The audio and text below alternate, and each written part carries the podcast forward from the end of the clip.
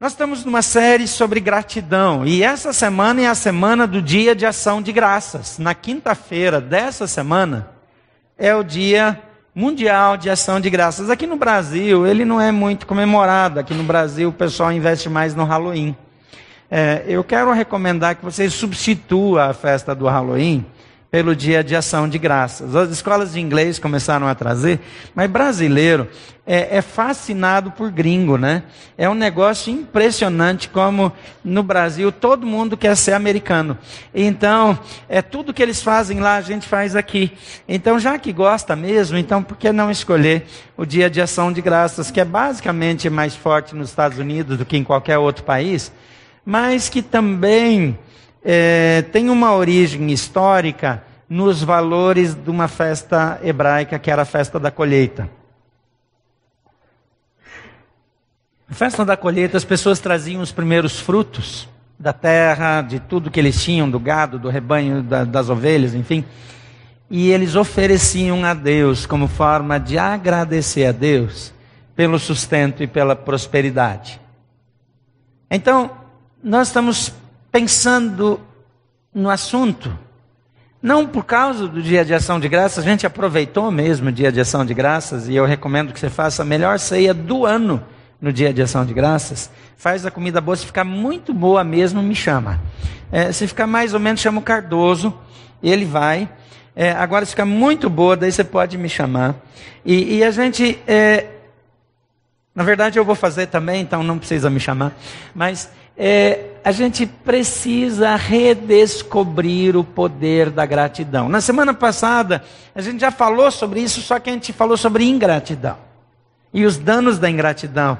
E hoje nós queremos pensar um pouco sobre a importância de sermos gratos por aquilo que nós já vivemos. Na semana passada, nós vamos falar um pouco sobre como nós podemos ser gratos apesar das circunstâncias. Você imagina um país como o nosso, com a corrupção saltando pelas ventas. Talvez você, como eu, tinha a ilusão que a corrupção no Brasil estava no executivo e no legislativo, mas que o judiciário era a nossa salvação. Você também já teve essa ilusão? Eu tive. Infelizmente, eu estava enganado. E, e descobri que o, o, o judiciário é tão suscetível à corrupção como qualquer outra, qualquer outro poder. E aí a gente não tem onde colocar nossa esperança.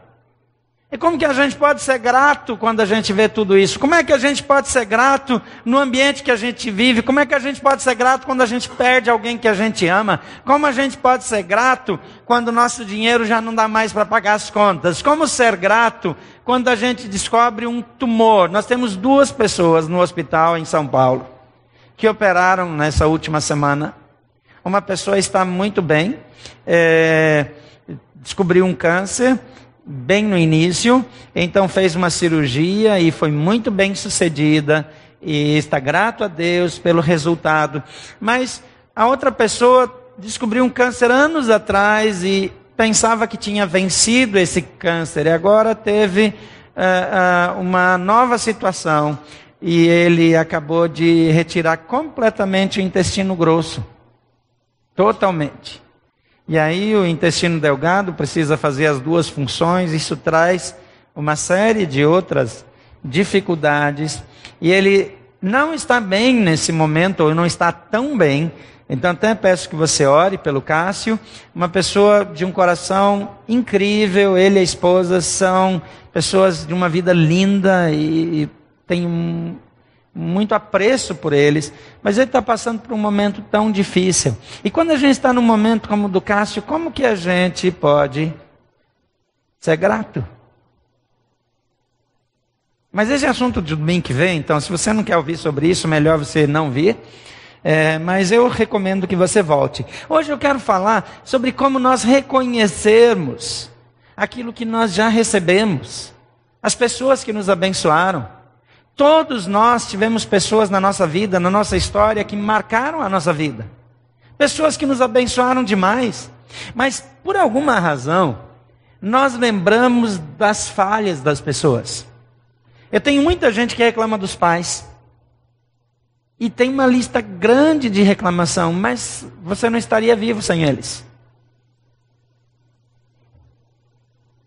apesar das falhas deles, eles foram um instrumento de Deus na sua vida.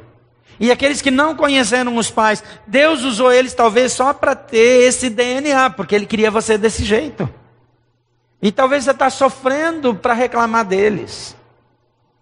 Mas eu quero dizer para você que a gratidão pode mudar a sua vida. A gratidão pode mudar o seu humor. A gratidão pode mudar a, a, o estado de espírito, mudar o seu ambiente, pode mudar o ambiente da sua casa.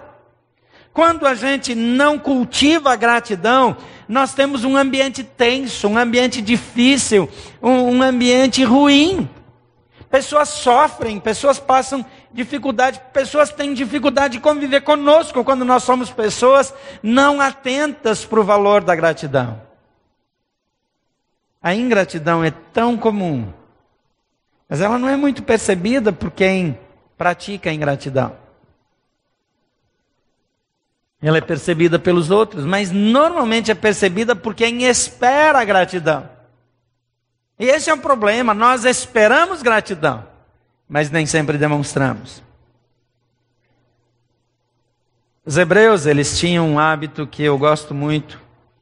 Eles, depois de uma batalha vencida, ou depois de uma dificuldade muito grande, depois de uma fome que volta a ter comida, eles costumavam a criar um memorial. Podia ser um altar, Podia ser alguma coisa. Quando eles cruzaram o Rio Jordão, em terra seca, Deus fez um milagre, ele fez o rio parar para que eles atravessassem. Era uma época de cheia, o rio estava transbordando, então a água corre.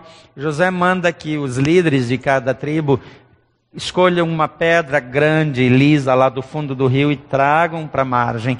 E lá na margem eles fazem um altar. Porque qualquer pessoa que visse aquelas pedras saberia que, que aquelas pedras, por causa do formato, a pedra de rio é diferente da pedra é, da superfície, eles iam saber que aquelas pedras saíram do fundo do rio. Como é que alguém tirou pedras tão grandes do fundo do rio? Então isso ia provocar que alguém contasse a história. E alguém contando a história faria com que essa história ficasse sempre viva na mente deles, porque eles não queriam esquecer os feitos de Deus.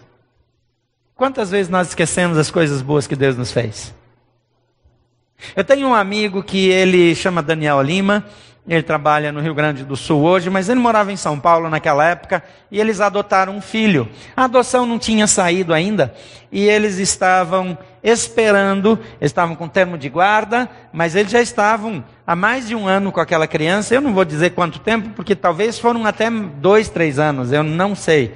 Mas o menino já tinha vínculos com a família, a, a, havia um amor grande envolvido, e Daniel Lima viajou, e enquanto ele estava no exterior, chegou um oficial de justiça acompanhado de alguém representando da, representante da vara de infância, e eles simplesmente levaram o menino embora, e eles nunca mais viram, não tiveram notícia dele.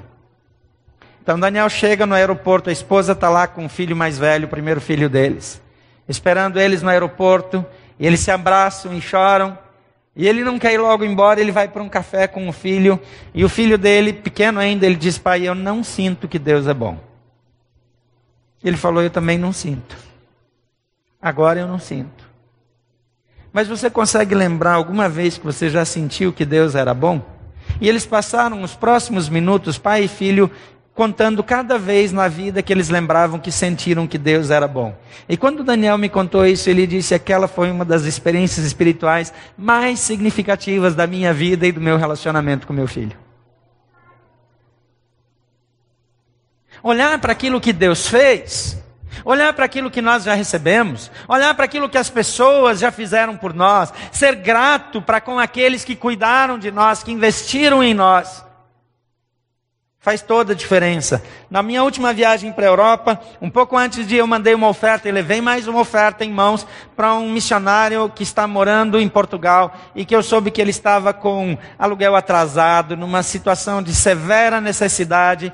E depois de visitá-lo, porque eu tirei um tempinho para ir visitá-lo e, e, ver se eles estavam precisando de mais alguma coisa, e, e mudei criamos uma parceria para poder apoiá-lo, para que ele não passe de novo por isso.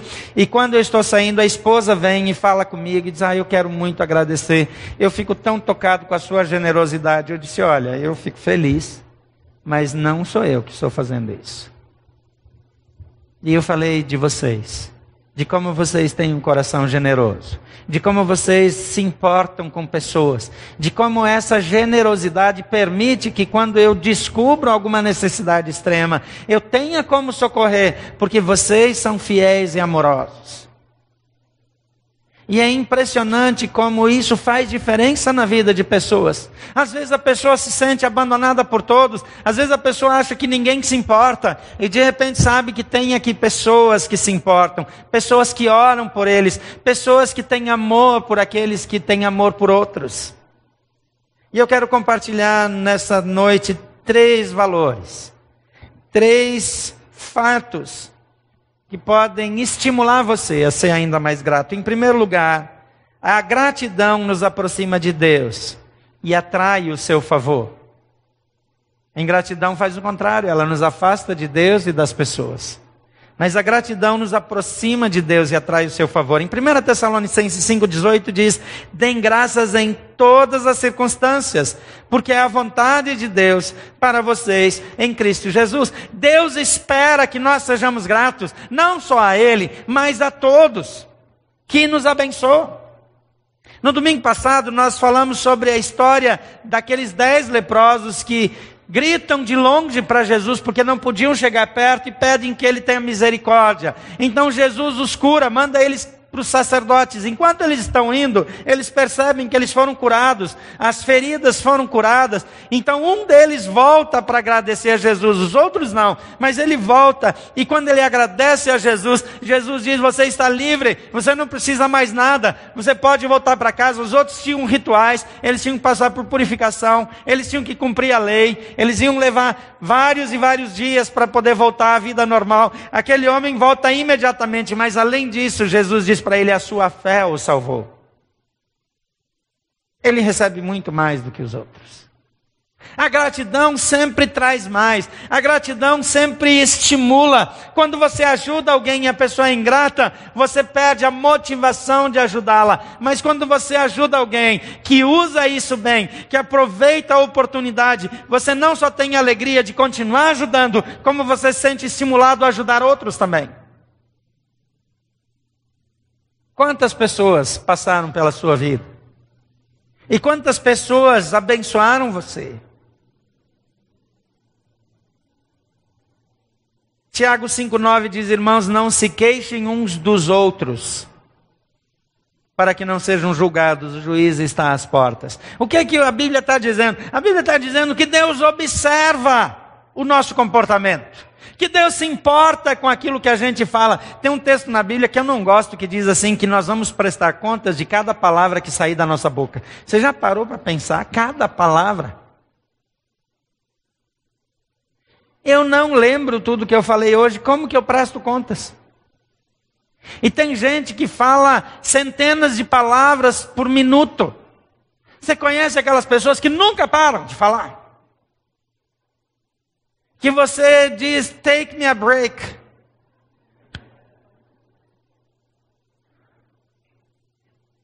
Como que presta atenção? Agora imagina se é difícil prestar atenção, como é que presta contas? E olha que tem gente que já falou tanta bobagem que vai precisar de duas eternidades só para dar conta de tudo que falou de errado. Colossenses 2, 6 e 7 diz: Portanto, assim como vocês receberam a Cristo Jesus, o Senhor, continuem a viver nele, enraizados e edificados nele, firmados na fé, como foram ensinados, transbordando de gratidão. A gratidão nos torna felizes. É impressionante o efeito que a gratidão tem sobre nós, sobre o nosso espírito. Eu visito muitas regiões pobres do mundo, como vocês bem sabem. E às vezes eu vejo crianças pobres tão felizes com nada. A primeira vez que eu fui para a África, eu fiquei muito chocado, porque as crianças estavam radiantes de alegria, porque encontraram um pedaço de isopor e elas puderam fazer alguns brinquedos com aquele isopor. que provavelmente não ia durar até o dia seguinte. Mas aquilo era uma alegria para aquelas crianças. E quando eu passei, toda vez que chega uma pessoa branca lá, chama atenção. Então eles vieram todos correndo. Quando eu vi, tinha 40, 50 crianças ao meu redor. E eu não tinha nada para dar para eles. E sabe o que eu fiz? Eu dei a mão. Quando eu dei a mão, foi um punhado de mãozinha grudada na minha mão de cada lado. E eles não queriam me largar mais. Eu não tinha dado nada para eles. Só segurado na mão. Aquelas mãozinhas duras, cheias de crosta, que parece a mão de alguém que trabalha como pedreiro o dia inteiro, aquelas crianças com aquelas mãozinhas, parecia uma lixa agarradas assim, e daí vinham agarrando no braço, onde podia, e quem não podia mais pegava na camisa, na calça. E chegou uma hora que eu tinha que sair, deixar aquelas crianças. Que dificuldade, que dor no coração. E aquelas crianças com gratidão porque alguém deu a mão. Porque elas estão acostumadas a ser escorraçadas. Todo mundo toca elas, quer que saiam de perto, quer que sumam. A gratidão muda a nossa vida. E a gratidão precisa ser dirigida a Deus.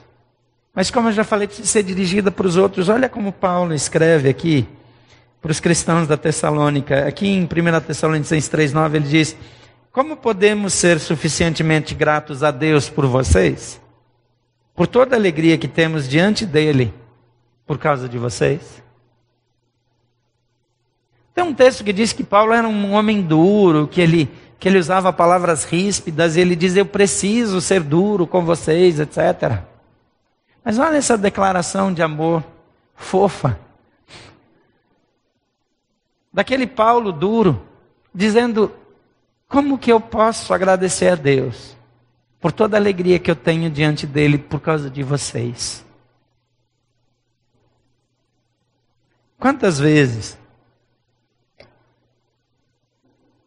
em viagens, fazendo trabalhos em lugares inóspitos, às vezes em outras igrejas, em outros continentes, Chega o domingo, bate uma saudade dessa igreja e eu passo às vezes horas agradecendo a Deus pela vida de vocês.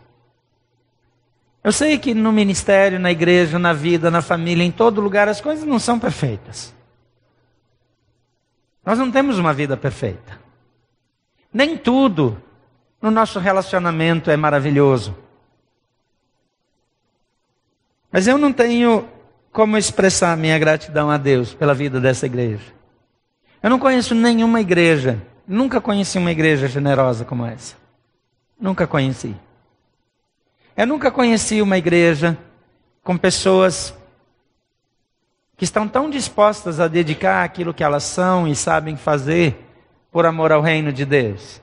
Eu não preciso comparar, mas não tem jeito. Essa igreja é perfeita? Claro que não. Claro que não. É claro que nós temos tantas coisas para melhorar. É claro que nós cometemos pecados e erros e falhas de tanto jeito. Mas é tão bom ver aquilo que essa igreja é. E Paulo está dizendo isso para os cristãos da Tessalônica. Ele diz: Eu não caibo em mim de alegria e de gratidão por causa de vocês. Quando foi a última vez que você sinceramente expressou gratidão para alguém por aquilo que fez por você? Quando foi que alguém foi surpreendido com um presente que você decidiu dar? No dia de nada, só porque você é grato por aquilo que ele um dia fez por você?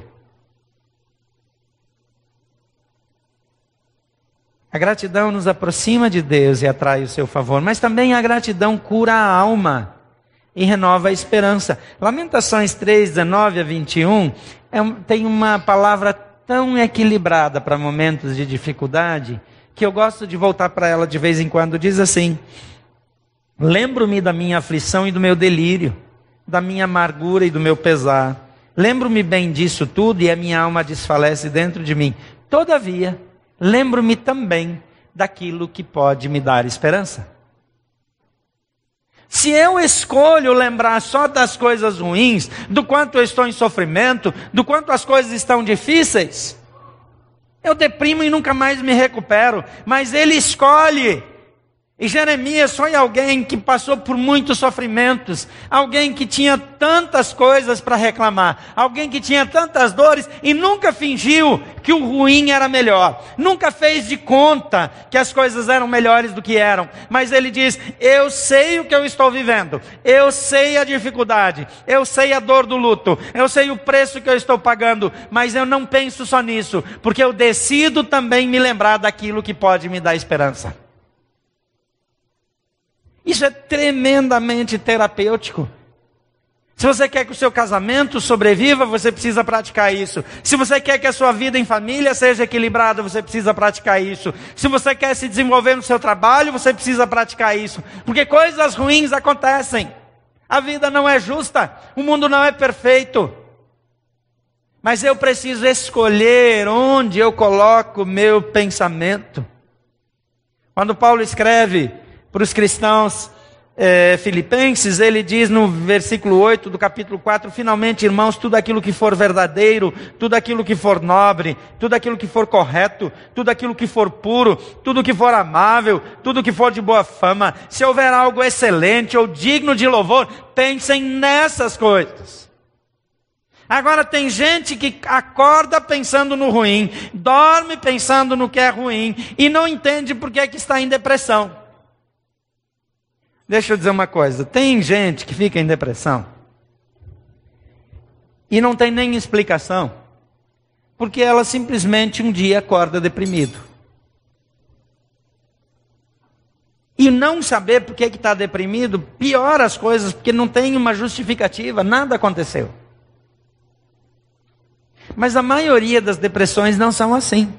A maioria das depressões tem uma causa, tem um fator que aciona o gatilho da depressão.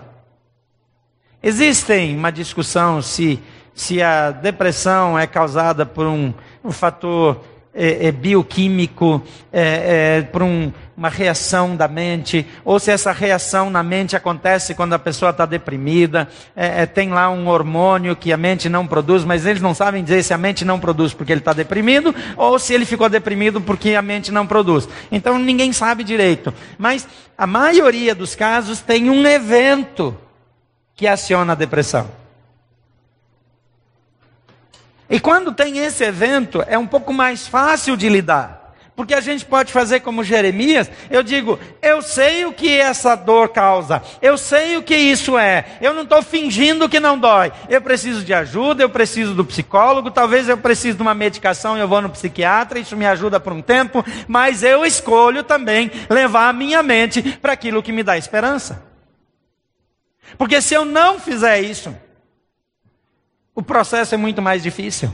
Ainda que a sua depressão seja uma daquelas inexplicáveis, talvez totalmente orgânicas, nem sei como definir isso muito bem, mas se a sua depressão não tem uma causa visível, conhecida, tem um gatilho desconhecido que ativou ela, ainda assim, escolher o que você vai pensar ajuda no seu processo de cura. Porque sabe, quando a gente não está bem, a gente vê tudo um pouco pior. A gente lê tudo um pouco pior. As atitudes dos outros, as circunstâncias dos outros. E a depressão, ela é tão danosa, porque ela nos fecha para a vida. E às vezes a gente não quer sair do quarto, a gente não quer ver ninguém, a gente não quer falar com ninguém, às vezes não quer comer, não quer nada. E é tão difícil lidar com isso. Então, se você passa por isso, não hesite, busque ajuda. Mas no processo, escolha aquilo que você vai pensar.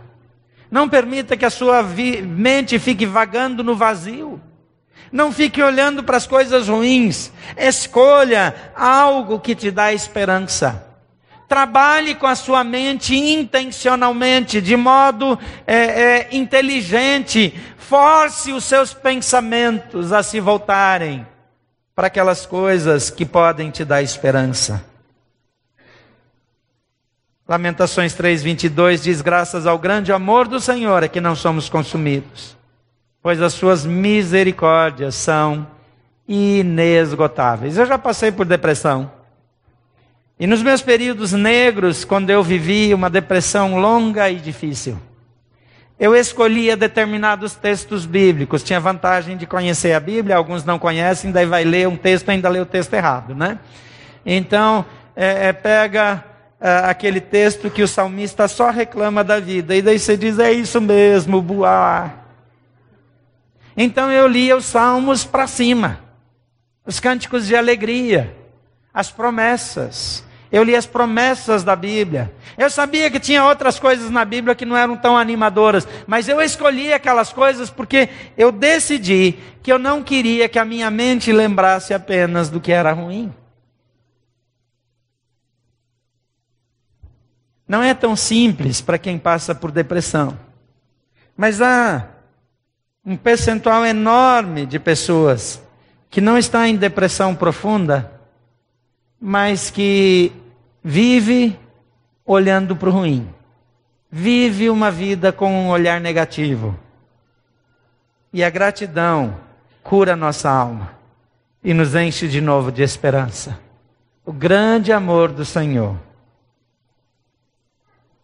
é que impede que sejamos consumidos. E por último, a gratidão promove segurança e bem-estar. O Salmo 103 1 a 6 diz assim: Bendiga ao Senhor a minha alma, bendiga ao Senhor todo o meu ser, bendiga ao Senhor a minha alma e não esqueça de nenhuma das suas bênçãos. É um exercício e tanto. Eu estou propondo que na próxima quinta-feira você celebre um jantar especial de ação de graças, mas eu quero encorajar você a fazer duas listas: uma lista de pessoas que abençoaram você, e talvez você queira convidar alguém para esse jantar que abençoou muito você. Mas se não for o caso, talvez nesse dia você pode mandar um texto, é, é, mandar um recado, você pode fazer alguma coisa para reconhecer essa pessoa. E uma outra lista você pode fazer de todas as bênçãos que você conseguir lembrar.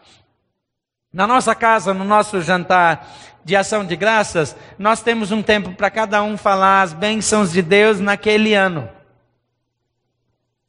E eu decidi agora incluir também, contar, fazer uma lista de pessoas que nos abençoaram esse ano. Até o ano passado não entrou isso, esse ano vai entrar. Por quê? Porque Deus usa pessoas na nossa vida. E às vezes a gente esquece das pessoas, a gente é muito espiritual, mas não é relacional. A gente diz que ama Jesus, mas não ama quem Jesus, por quem Jesus morreu. Jesus morreu por gente como eu e você. Então, reconhecer as pessoas também é muito importante. Então, nesse jantar de ação de graças, que eu estou sugerindo que você faça, talvez você nunca fez, talvez você não consiga fazer essa semana, mas separe uma noite especial para celebrar. Nós fazemos coisas em tantas ocasiões. Separe um tempo para celebrar aquilo que Deus te deu. Separe um tempo para celebrar as pessoas que Deus coloca na sua vida. E a Bíblia diz: bendiga o Senhor.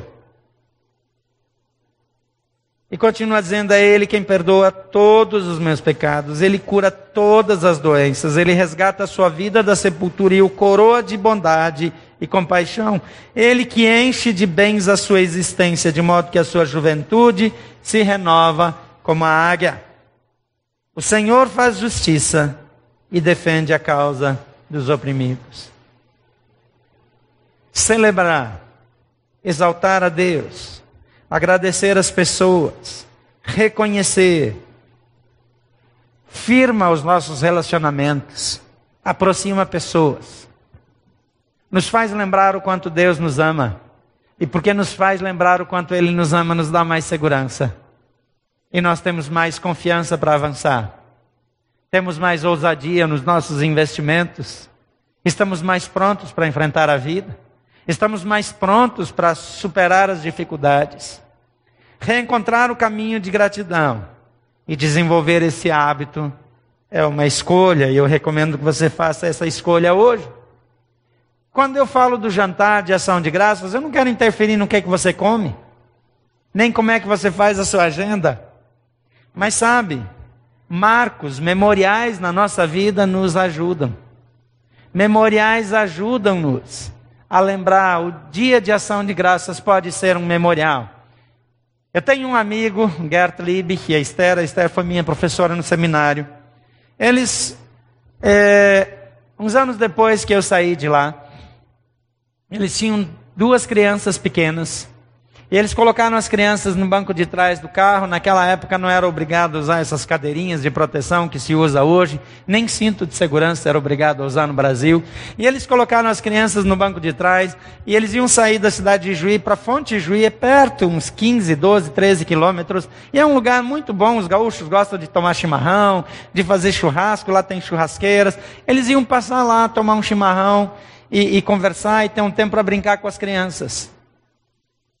Eles, na saída, estavam passando na frente das, da casa do, dos pais do Gert e eles decidiram dar uma paradinha. Nessa paradinha, os filhos não quiseram mais sair de perto dos avós. Isso é uma benção. Neto tem que ficar com o avô mesmo. E os meninos quiseram ficar com o avô. E eles não queriam muito, mas deixaram ficar. E eles foram para Fonte Juí, lá tomaram o chimarrão deles. Depois colocaram, eles tinham um aparelho lá, um equipamento onde põe a cuia térmica, aqueles negócios, largaram no banco de trás e voltaram conversando. Quando eles chegam na rodovia, um carro desgovernado pega eles. E o carro deles capotou, virou. Quando eles se deram conta, o carro amassou da metade para trás. O porta-malas esmagou. Onde estava aquela garrafa térmica com com aquele negócio quebrou tudo, a garrafa sobrou só uma casca toda moída, e era o lugar que estariam os filhos. Então eles construíram uma pequena estante na parede, e aquela térmica está na parede da casa deles até hoje. Os filhos já são adultos, mas toda vez que eles olham para aquela parede, eles lembram: Deus livrou os nossos filhos da morte. Parar de vez em quando, fazer um jantar, estabelecer um memorial, nos ajuda a lembrar quem Deus é e quem nós somos para Ele. Isso tem um poder fenomenal de mudar a nossa estrutura de vida. Foi por causa desse tipo de amor que Jesus veio a esse mundo. A Bíblia diz que ele deixou o céu e ele veio e morreu numa cruz, porque era a única maneira de livrar o homem da separação eterna de Deus. A Bíblia diz que por causa dos nossos pecados nós estávamos separados e sem acesso a Deus. E condenados à morte, morte eterna, então Jesus vem e ele é sacrificado sem ter cometido pecado nenhum. E ele cumpre a exigência divina de punição. E por causa disso, nós somos perdoados, sem que a gente mereça. Nós não fizemos nada. Nós não tivemos nenhuma atitude nobre para que Deus se importasse conosco. Ele simplesmente nos amou, ele amou você. Porque ele quis. A Bíblia diz que ele criou você para te amar. Ele o criou para amá-lo. E a pergunta que Deus vai fazer para a gente quando a gente terminar essa vida aqui, não é quantas vezes nós fizemos jantar de ação de graças, não é quantos carros nós tivemos, não é quanto nós juntamos na vida, mas a pergunta que Ele vai fazer para mim e para você é: o que, que você fez com meu filho Jesus? Porque Jesus é o presente de Deus para mudar a minha vida. E a Bíblia diz que aqueles que o receberam, os que creram no seu nome, a eles ele deu o poder de se tornarem filhos de Deus. A Bíblia chama isso de novo nascimento. Eu renasço para uma vida de gratidão. Eu renasço para uma vida eterna que não termina nesse mundo. A vida aqui acaba e daqui a pouco ela vai ter passado. E quer você queira, quer não, daqui uns dias você vai morrer. Mas a Bíblia diz que isso não é o fim, é o começo da perfeita vida eterna com Deus. E diz que aqueles que receberem a Jesus vão estar com Ele para sempre no céu. É isso que a Bíblia diz. Deus nos colocou aqui para aprendermos, para vivermos, para crescermos, para abençoarmos, para sermos felizes. Mas Ele tem algo melhor para mim e para você. Você está pronto para se encontrar com Ele? A Bíblia diz que se você declara que Jesus é Senhor e no coração você crê que Ele ressuscitou dos mortos, você vai ser salvo. Você quer fazer isso hoje à noite? Essa é a hora. É agora mesmo. Você não precisa deixar para depois. Você que nos acompanha pela internet pode fazer essa oração. E se você quer receber Jesus, eu gostaria que agora você fechasse os seus olhos.